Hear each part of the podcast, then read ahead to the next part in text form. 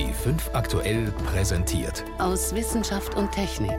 Jeden Sonntag um 13.35 Uhr. Einfach besser informiert. B5 aktuell. Robex ist eine Mondanalogmission. Das bedeutet, man hat sich einen Ort auf der Erde ausgesucht, der sehr ähnlich ist dem Mond oder einem anderen Planet. Das heißt, keine Vegetation, keine Zivilisation. Den perfekten Ort haben Sebastian Brunner und seine Forscherkollegen auf einem Vulkan gefunden. Dort musste ein Roboter zeigen, dass er auch alleine zurechtkommt. Dazu gleich mehr. Außerdem fragen wir, ist tatsächlich die Gülle schuld daran, wenn zu viel ungesundes Nitrat im Trinkwasser ist? Und wir besuchen Archäologen, die ein Grab aus dem 5. Jahrhundert komplett abtransportiert haben, um es in Ruhe untersuchen zu können. Das sind drei unserer Themen heute. Am Mikrofon ist David Globig. Was macht man, wenn man an einem Ort arbeiten will, an den man selbst nicht hinkommt? In der Tiefsee etwa, auf dem Mars oder, nicht ganz so weit weg im Sonnensystem, auf dem Mond. Man schickt einen Roboter hin. Auf dem Mars sind zum Beispiel seit Jahren die Rover Opportunity und Curiosity unterwegs. Sie erhalten allerdings ihre Kommandos von der Erde. Jetzt wollen die Forscher einen Schritt weiter gehen. Solche Roboter sollen in Zukunft selbstständig arbeiten. In einem großen Versuch haben Ingenieure eine Mission durchgespielt. Und zwar nicht im Labor, sondern auf Europas höchstem Vulkan, dem Ätna. Stefan Geier war bei diesem Experiment dabei. Die holprige Fahrt geht durch eine bizarre Landschaft. Schwarze Lavasteine, Staub und immer wieder große Brocken auf dem Schotterweg. Man braucht schon Rallye-Fahrerqualitäten, um hoch auf den Ätna zu fahren. Der Jeep mit dem Forscherteam vom Deutschen Zentrum für Luft- und Raumfahrt quält sich bis auf 2600 Meter Höhe.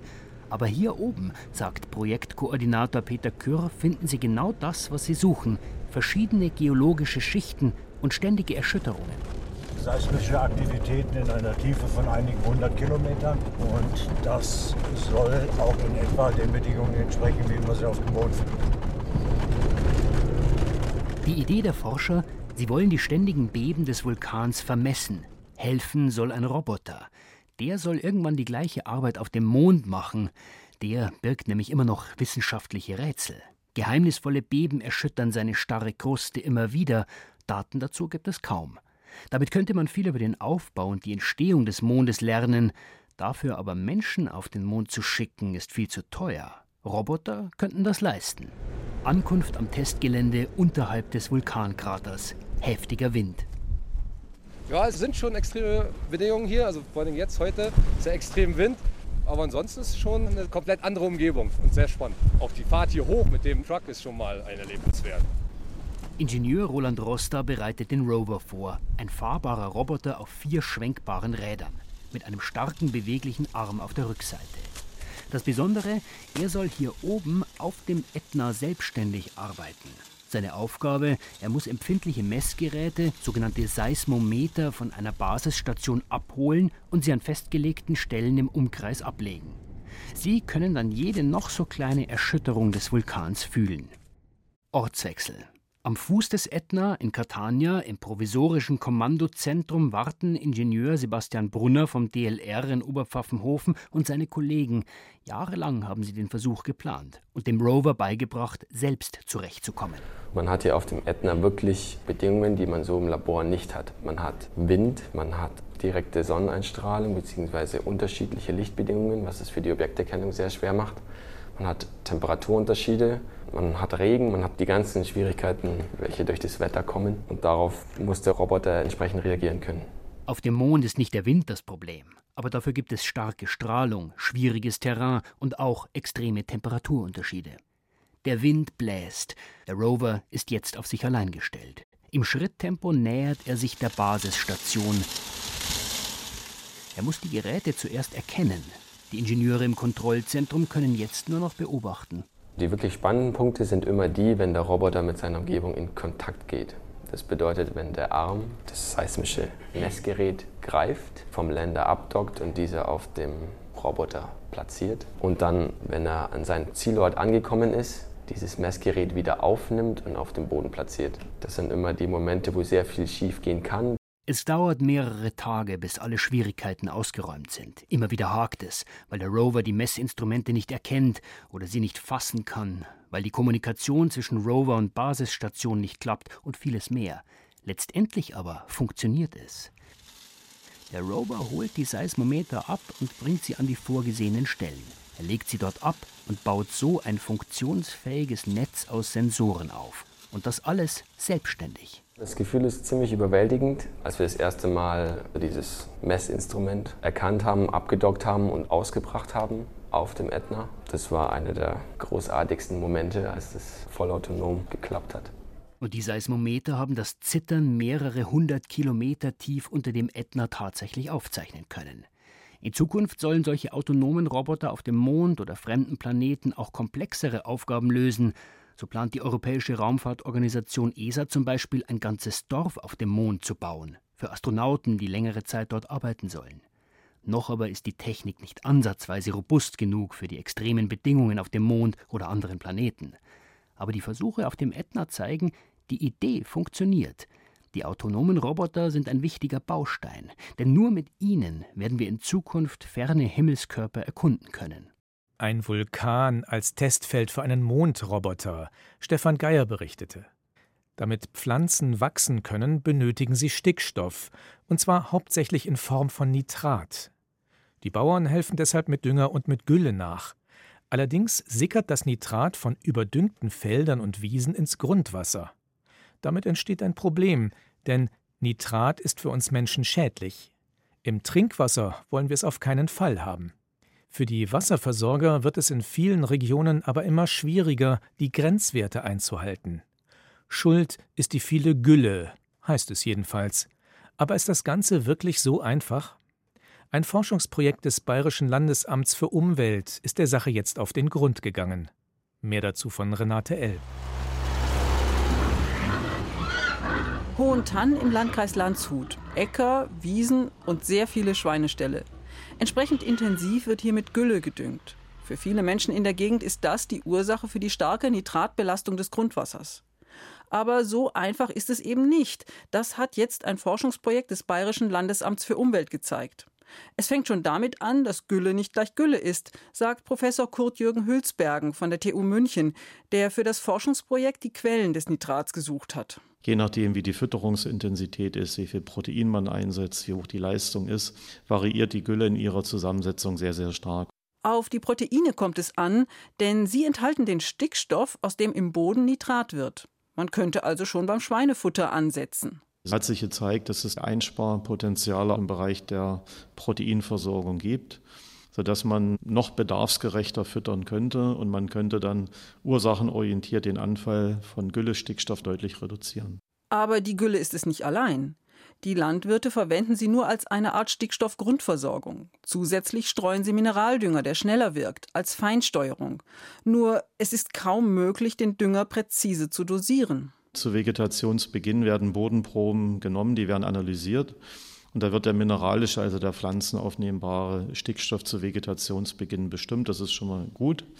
Aber es ist eine Momentaufnahme und man weiß dann nicht, wie viel in den weiteren Wochen nachgeliefert wird. Abhängig vom Wetter und anderen Bedingungen produzieren die Mikroorganismen im Boden mehr oder weniger Nitrat aus dem Düngerstickstoff und aus den Stickstoffvorräten, die sich im Lauf der Jahre angesammelt haben. Entsteht mehr Nitrat, als die Pflanzen verbrauchen, wird er ins Grundwasser ausgewaschen. Um das zu vermeiden, müsste man ganz genau wissen, wie viel Stickstoff die Pflanzen tatsächlich noch brauchen.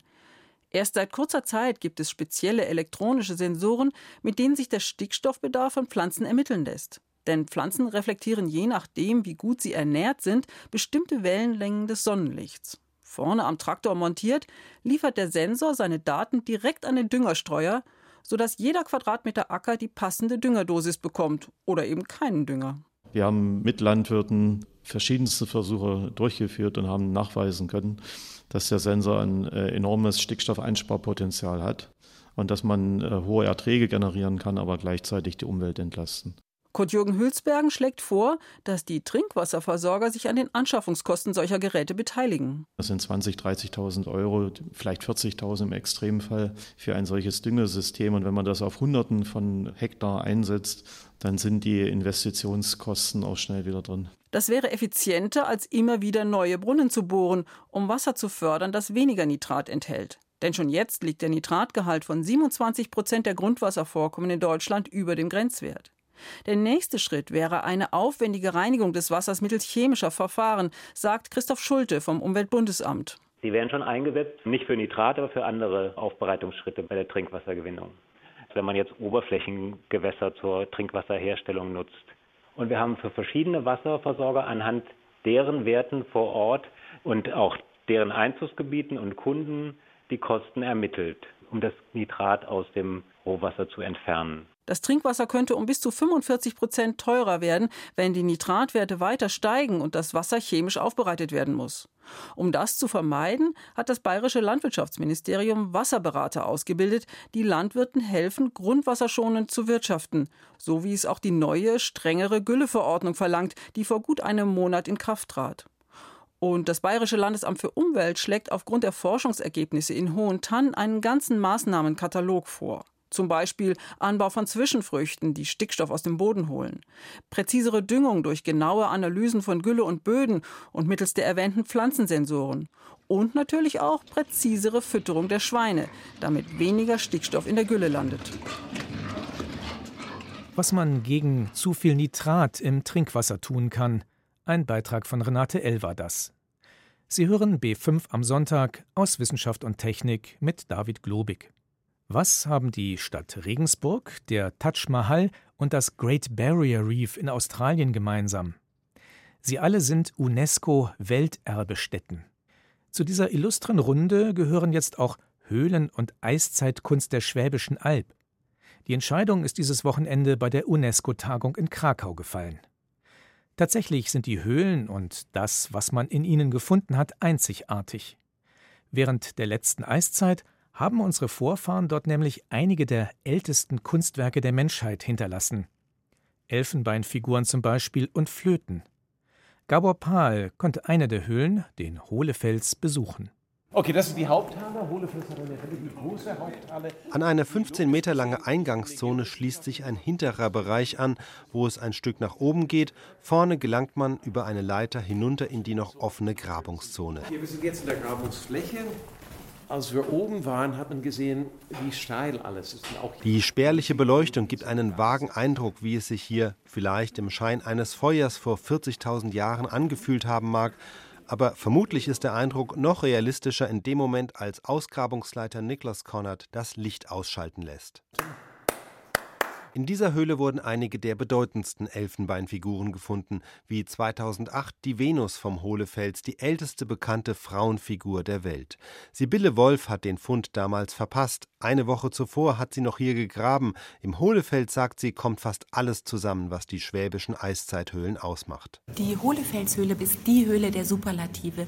Hier wurden alle Gattungen an figürlicher Kunst gefunden, die wir heute kennen. Eine Frauenfigur und gleichermaßen das älteste figürliche Kunstwerk der Welt bislang. Dann Musikinstrumente, tatsächlich auch die älteste Flöte, die weltweit bekannt ist. Zwei Tierfiguren, ein Wasservogel und ein Pferdekopf und auch Malerei. So viel Ältestes kommt in den Höhlen an diesen Nebentälern der Donau zusammen, dass es nur eine Frage der Zeit war, bis sie als Kandidaten für die Aufnahme in die UNESCO-Welterbeliste benannt werden. Die Qualität, aber auch die schiere Masse der Fundstücke aus jener Zeit vor 40.000 Jahren ist weltweit einmalig. Doch warum finden sie sich hier? Ja, das wüssten wir auch gerne. Warum gerade das Schwabenland? Natürlich, weil die Schwaben so genial sind. Miriam Heidle von der Heidelberger Akademie der Wissenschaften. Nein, wir können es definitiv nicht sagen, warum jetzt gerade an dieser Stelle sich das so entfaltet hat, so explodiert ist. Es kam wahrscheinlich alles Mögliche zusammen. Zum einen die Erhaltungsbedingungen in den Höhlen, dass wir das Ganze überhaupt finden können. Es kann sein, dass an anderen Stellen sich die Leute genauso ausgedrückt haben, allerdings in anderem Rohmaterial, das wir nicht finden. Bei uns war es eben glücklicherweise genauso, dass sie sich in einem sehr haltbaren Material in Elfenbein ausgedrückt haben und wir das eben dann finden. Möglicherweise regten aber auch die Lebensbedingungen die Kreativität der Menschen an. Der Homo sapiens war vor gut 40.000 Jahren gerade erst aus Afrika und dem Nahen Osten kommend die Donau stromaufwärts gezogen bis in diese Region, die das Ende der damals bewohnbaren Welt markierte. Hier herrschten eiszeitliche Bedingungen, eine Steppenlandschaft. Vielleicht, spekuliert Sibylle Wolf, spielte auch das eine Rolle. Man muss sich wirklich bewusst machen, dass die Menschen auch auf der Alphochfläche, beispielsweise im Ahrtal, Tal auf den Alpengletscher schauten. Da war einfach eine weiße Wand. Das war sicherlich auch sehr beeindruckend und hat im Zweifelsfall die Fantasie auch beflügelt. Ein weiteres bedeutendes Stück, der Löwenmensch aus der Höhle Hohlensteinstadel im Lohnetal. Er ist wiederum das älteste bekannte figürliche Mischwesen, ein Löwenkopf auf einem Menschenkörper, ein Wesen, das es nicht gibt und somit ein Hinweis zunächst auf die Fähigkeit zur Fantasie und darauf, dass die Bewohner der Höhlen eine Vorstellung hatten von übernatürlichen Wesen, also ein möglicher Hinweis auf religiöses Denken. Und neben all diesen ältesten Figuren dann auch noch die ältesten Musikinstrumente, Flöten aus Schwanenknochen, Gänsegeierknochen und wieder Mammutelfenbein. Zwischen dem Ach und dem Lohnetal liegt heute die Stadt Ulm. Damals trennten 50 Kilometer eisige Steppe die beiden Täler. Aus Sicht von Niklas Konrad bildeten sie eine gemeinsame Kultur. Und doch wundert er sich selbst, dass diese Orte weltweit so einmalig sind. Wissenschaftlich gesehen kann ich mir ehrlich gesagt nicht mehr vorstellen, dass die Musik, die figürliche Kunst, die Religion, die Modernität grundsätzlich nur von hier stammt. Aber ich versuche selber, diese Hypothese zu widerlegen, schaffe es nicht und niemand anders schafft es. Irgendwann denkt man, dass es vielleicht wirklich so ist. Ja, nee, aber ich denke, wir können das Licht anmachen. Einzigartige Höhlen auf der Schwäbischen Alb. Seit diesem Wochenende gehören sie zu den UNESCO-Welterbestätten. Gabor Pahl berichtete. Wir bleiben beim Thema Archäologie und bei Jahrhundertfunden. Im vergangenen Sommer wurde bei Pförring in der Nähe von Ingolstadt das reich ausgestattete Grab einer jungen Frau entdeckt. Es stammt vermutlich aus dem 5. Jahrhundert, einer Zeit gewaltiger Umbrüche. Aus dieser Periode gibt es nicht viele Funde, schon gar nicht in so einer Größenordnung. Aktuell sind die Archäologen am Bayerischen Landesamt für Denkmalpflege in München dabei, die Fundstücke zu dokumentieren und zu analysieren. Susi Weichselbaumer durfte ihnen über die Schulter schauen. Die Gewölbefenster stehen offen, trotzdem ist es stickig in der Werkstatt. Grelle Röhrenlampen surren an der Decke, an den Wänden hängen 3D-Modelle, das Kammergrab von oben, von der Seite, in Ausschnitten. Auf langen weißen Tischen stehen Plastikboxen. Darin liegen akribisch aufgereiht und mit Schildchen versehen Glasperlen in schillernden Farben, Gewandspangen in filigranen Formen, Knochenteile. Mikroskope laufen. Die Erde zum Beispiel trage ich mit so einem kleinen Spatel ab. Es wurden zwar Röntgenbilder von der Blockbergung gemacht, aber die Erde ist sehr dicht und diese Beschläge sind sehr dünn. Zwar aus Silber vergoldet, aber trotzdem kann man sie auf dem Röntgenbild nicht erkennen. Man muss also wirklich sehr vorsichtig vorgehen. Mit einem stricknadeldünnen Spatel arbeitet sich Restauratorin Svenja Kampe voran. Unter dem Mikroskop liegt ein solider Block Erde. Fest hineingepresst in den lehmigen Boden haben sich in Jahrhunderten hauchdünne Bronzetiere, wohl einmal Elemente eines Stirnbandes. Archäologe Hubert Fehr vom Bayerischen Landesamt für Denkmalpflege zeigt ein Foto vom Ausgrabungsort in Pförring. Dort haben wir eine Bestattung von einer Frau, die in einer großen hölzernen Kammer bestattet war. Der Körper ganz auf die eine Seite gerückt. Sie wurde bestattet mit sehr reichem Schmuck. Und im Rest von der Grabkammer stand eine große hölzerne Truhe, so eine Speisebeigabe. Und weiter unten in der Grabkammer, also die Grabkammer hatte einen Zwischenboden, sind die ganzen restlichen Beigaben gestanden, vor allem Keramik, ein sogenanntes Webschwert, ein knöcherner Kamm. Ein zweistöckiges Kammergrab, drei Meter auf drei Meter. Dazu eine Vielzahl von Beigaben. Über 300 Perlen aus Glas, Bernstein und Koralle pyramidenförmige Gewandbeschläge aus vergoldetem Silberblech. Es ist das größte und reichste Grab aus der Völkerwanderungszeit, das bisher gefunden wurde. Die Tote, vermutlich eine junge Frau, stammte wahrscheinlich aus einer höchst wohlhabenden germanischen Familie zwischen 400 und 450 nach Christus. Jenseits der Donau stehen noch die Römer, deren spätantikes Weltreich bereits bröckelt und bröselt. Diesseits der Donau, eben auch im heutigen Pförring im Landkreis Eichstätt, leben die Germanen und sterben. Die Dame lag vermutlich auf so einer Art Bett, also irgendwie so ein Holzkasten. Und äh, nebendran sieht man, das war etwas eingesunken und dann fängt man an, von oben an runter zu graben. Am Anfang dachten wir, wir können alles ausgraben, dann erst bergen. Und dann hat man aber gemerkt, das zieht sich noch hin. Die Archäologen entscheiden sich dafür, komplette Erdblöcke abzutragen und nach München zu transportieren. Die Zeit drängt. Das Kammergrab wird im Sommer 2016 bei Bauarbeiten entdeckt. Ein Wohngebiet soll entstehen. Ein Baustopp verschafft den nötigen Puffer von sechs Wochen, um sämtliche Teile in die Werkstatt des Landesamts für Denkmalpflege zu verlegen. Das Besondere, das Grab ist vollständig erhalten, wurde nie etwa von Grabräubern gestört. Archäologe Fehr und seine Mitarbeiter in München wollen herausfinden, welche Geschichte mag sich dahinter verbergen. Man hat es wirklich sehr sorgfältig arrangiert. Man musste also großen Holzbalken, diese Kammer zimmern und hat die dann sehr prächtig ausstaffiert. Es gibt auch Hinweise darauf, dass es sich etwas länger hingezogen hat. Also wir haben so Pollen gefunden in den Gefäßen, die darauf hindeuten, dass diese Gefäße eine längere Zeit offen dastanden, sodass man richtig den Eindruck hat, das ist eine Inszenierung, die auch für eine trauernde Gemeinde einerseits war, aber vielleicht auch durch die reichen Beigaben einfach mal den Status der Familie nochmal demonstriert hat. Bislang sind die Hintergründe vage. Naturwissenschaftliche Untersuchungen stehen noch aus. Das mit 1,70 Meter für die Zeit ungewöhnlich große Skelett muss untersucht werden. Proben sollen aus den Zähnen entnommen werden. Vielleicht ist sogar eine Erbgutuntersuchung möglich. Zunächst gilt es aber, Knochenteile sorgsam zu sortieren, Beigaben zu katalogisieren und zu restaurieren. Svenja Kampe sichtet die Stücke, die sie sorgfältig aus einem Erdblock geschält hat. Das sind hier die Schädelknochen. Hier sind Perlen aus Koralle. Hier ist eine Glasperle zum Beispiel noch. Das ist eine Gewandspange aus Bronze. Die kommen immer paarweise vor. Die erste habe ich auch schon restauriert.